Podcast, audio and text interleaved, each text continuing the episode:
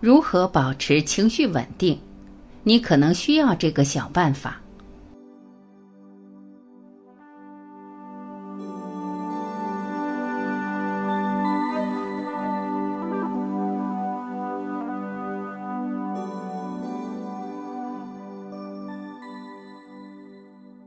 大家好，今天我们来聊聊情绪。朋友小陈最近因为一件小事非常懊恼自责。周一早上，眼看上学要迟到了，女儿还在一边吃饭一边玩积木，丝毫不慌的样子。小陈特别着急，在一旁一直催。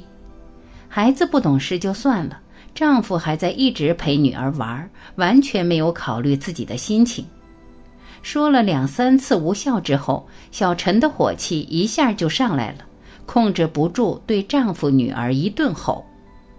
这两天，女儿不再亲近自己，丈夫和自己生闷气，本来乐融融的家庭氛围变成了冰窖。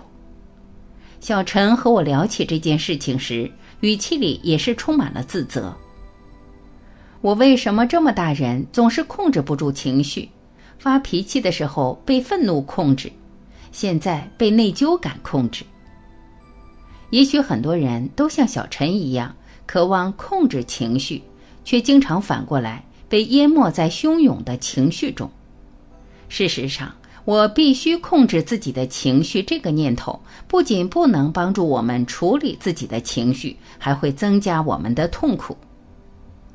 面对情绪，我们可以怎么做？究竟怎样的方式才是好的情绪疗愈呢？先讲个故事。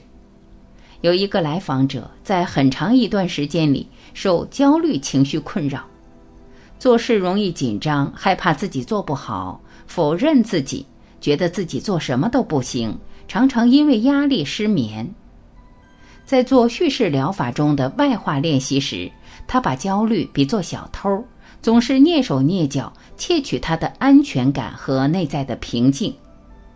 完成这个比喻的瞬间，他长舒了一口气，好像终于把焦虑问题这个卡在喉咙中的骨头吐了出来，有一种发自心底的自在和舒畅。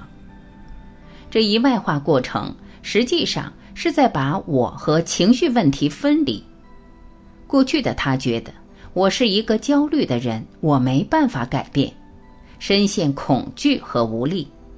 而现在的他认为，我一些事情没有做好，是因为焦虑小偷在影响我，充满了对情绪的掌控感。后来，他结合正念、音乐疗法、艺术疗法等流派的练习，这个不断觉察情绪变化的过程，化解了焦虑对他产生的负面影响。让他守卫了内心的安全感。更奇妙的是，当他心态变得轻松，很多生活的难题也都变得迎刃而解。疗愈情绪是对自己松绑。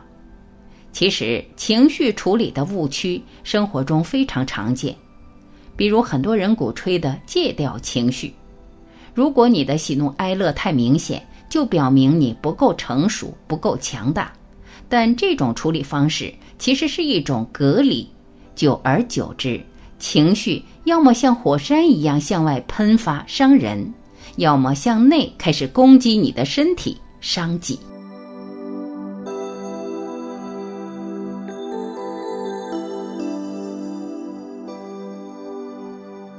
感谢聆听，我是晚琪，再会。